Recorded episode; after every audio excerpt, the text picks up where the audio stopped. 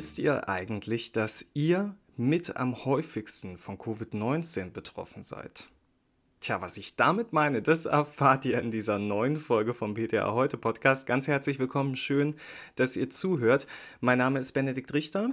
Heute ist der 27. März 2023 und das sind unsere Themen. Grippeschutz für Ältere nur noch Effluelda, Methotrexat, Wechselwirkung mit Valproinsäure, dann das Thema Herzinsuffizienz, Brausetabletten lieber meiden und das Eingangsthema Covid-19 PTA besonders häufig betroffen. Nochmal ein herzliches Willkommen in unserer neuen Woche. Ich hoffe, euch geht's gut und ihr seid fit, denn die Grippewelle ist ja schon wieder da. Ja, ungewöhnlicherweise erleben wir in dieser Saison eine zweite Grippewelle. Gut, wenn man sich hat impfen lassen, vor allem für Risikogruppen wie die über 60-jährigen Personen. Für die wird seit 2020 der Hochdosisimpfstoff empfohlen. Und diese Empfehlung betrifft aktuell lediglich ein Präparat, nämlich Effluelda von Sanofi Pasteur. Andere Hochdosisimpfstoffe sind bei uns noch nicht zugelassen. Mit dem 1. April fällt die Hochdosisimpfung für ältere Menschen in den Leistungskatalog der Krankenkassen, aber eben auch nur die Hochdosisimpfung. Wenn ihr euch erinnert, diese Regelung ist während der Corona-Pandemie schon kommuniziert worden, aber aufgrund des Impfstoffmangels hatte das BMG verfügt, dass ältere Menschen auch standarddosierte Grippeimpfstoffe erhalten können, damit sie eben nicht ohne Impfschutz bleiben. Jetzt soll Schluss sein mit diesen Sonderregeln bei der Grippeimpfstoffversorgung. Geregelt ist das im sogenannten Verordnungsentwurf des Bundesministeriums für Gesundheit, zweite Verordnung zur Änderung der Verordnung zum Anspruch auf Schutzimpfung gegen Influenza und Masern da muss ich kurz Luft holen, die ist vom 15. März 23 und damit soll dann diese Sonderregelung zum 1. April 23 entfallen. Das heißt, ab jetzt bekommen Menschen über 60 nur noch Effluelda. Was machen wir jetzt, wenn es wieder zu Engpässen kommt? Wie geht es weiter, wenn die Änderungsverordnung zum 1. April in Kraft tritt? Denn schließlich sollen auch in den nächsten Grippewintern ältere Menschen nicht ungeimpft bleiben, wenn die derzeit einzige Hochdosisvakzine, warum auch immer, nicht verfügbar sein sollte. Eigentlich ändert sich nicht viel. Die STIKO sieht konventionelle Grippeimpfstoffe als Alternative für Ältere vor. Das bleibt alles beim Alten. Hochdosisimpfung bleibt Standardimpfung. Alternativ können aber auch inaktivierte quadrivalente Influenza-Impfstoffe bei ab 60-Jährigen geimpft werden. Schön wäre, wenn der GBA diese Regelung auch in der Schutzimpfungsrichtlinie verstetigen würde, wie das schon bei der Masern-, Mumps- und Rötelnimpfung passiert ist. Genug von Impfungen, wir reden über was anderes, das man spritzen kann, nämlich Methotrexat, kurz MTX. Ganz kurze Quizfrage. Fallen euch auf Anhieb Interaktionen von MTX ein? Also bei mir reicht es noch für Folsäure, und Metamizol. Gerade Metamizol ist ein spezieller Fall, denn in den Fachinformationen der Metamizol-Produkte taucht die verstärkte Schädigung von Blutzellen auf, aber in der von MTX nicht. Aber darum geht es heute gar nicht, sondern um eine weitere kaum bekannte Wechselwirkung. Es geht um das Antiepileptikum Valproinsäure. Diese Wechselwirkung zwischen Valproinsäure und MTX, die wird in deutschen Fachinformationen gar nicht kommuniziert. Laut der neuseeländischen Arzneimittelbehörde MedSafe kann die Kombination von Valproinsäure und MTX zu einer signifikanten Reduktion des Serumspiegels von Valproinsäure kurz nach der Gabe von MTX führen. In zwei Fallberichten führte das zu Krampfanfällen. Valproinsäure-PatientInnen sollten deshalb bei Beginn einer MTX-Therapie auf ihr klinisches Ansprechen auf Valproinsäure überwacht werden. Außerdem sollen auch die Valproat-Serumspiegel kontrolliert werden. Als Grund für die Wechselwirkung wird vermutet, dass MTX-Valproinsäure aus der Albuminbindung verdrängt, sodass das Antiepileptikum im Körper schneller abgebaut wird. In den USA wird übrigens seit Februar 2023 in den Produktinformationen zu Valproinsäure auf diese Wechselwirkung hingewiesen. Die Europäische Arzneimittelbehörde plant derzeit nicht, diesen Hinweis aufzunehmen. Es verweist an die nationalen Behörden. In Deutschland ist das dann das BfArM. Und das BfArM sagt, die Bewertung der Interaktion sei noch nicht abgeschlossen. Also auch wenn wir in Deutschland noch keine verpflichtende Angabe haben, Interaktionen bei MTX im Blick zu behalten, das ist eine wichtige Aufgabe. Ebenfalls im Blick behalten sollte man die Menschen mit Herzinsuffizienz, wenn es um Brausetabletten geht. Vor allem, wenn diese viel Natrium enthalten, dann kann es nämlich tatsächlich zur Dekompensation der Herzinsuffizienz kommen. Also die nachlassende Pumpleistung des Herzens kann nicht mehr durch Gegenregulationsmechanismen aufgefangen werden, also zum Beispiel durch eine Erhöhung des Gefäßwiderstands. Die Aufnahme sollte deshalb auf 1,5 bis maximal 3 Gramm Natrium begrenzt werden.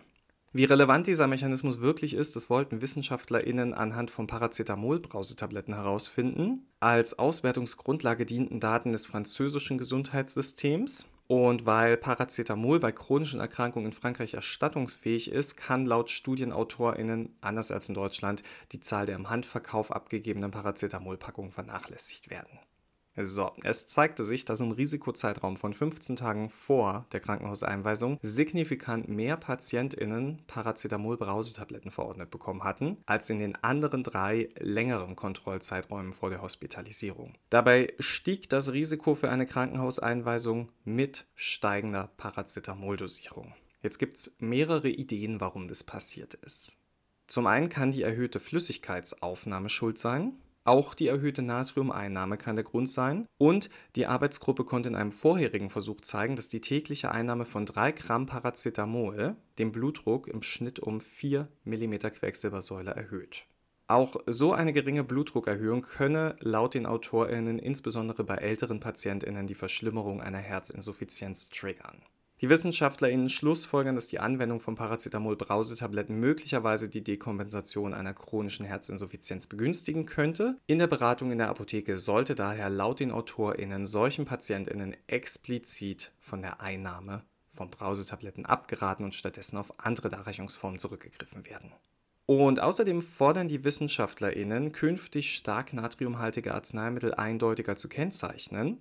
Darüber hinaus sollte die Bevölkerung sensibilisiert werden, stark natriumhaltige Arzneiformen wie eben Brausetabletten oder dispergierbare Tabletten zu meiden. Da zählen übrigens auch die Vitaminbrausetabletten dazu.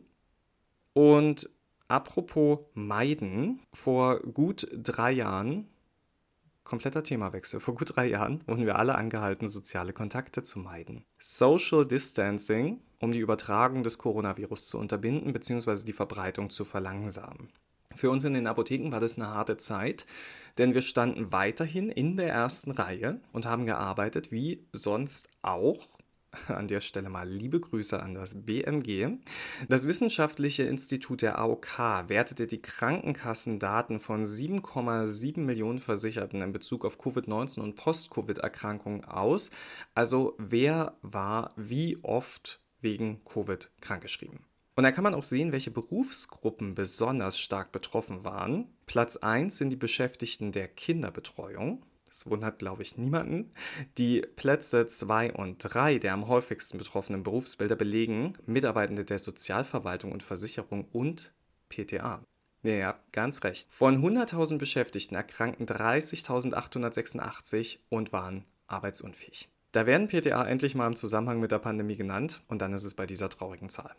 Helmut Schröder, der stellvertretende Geschäftsführer des Wissenschaftlichen Instituts der AOK, sagt, es fällt auf, dass die Berufsgruppen, die am stärksten von akuten Covid-19-Erkrankungen betroffen waren, in der Folge nicht unbedingt die meisten Post-Covid-Ausfälle zu verzeichnen hatten. Diese Auffälligkeit ist vermutlich durch Unterschiede zwischen den Berufsgruppen hinsichtlich Altersverteilung, Geschlechtsverteilung und Vorerkrankung zu erklären.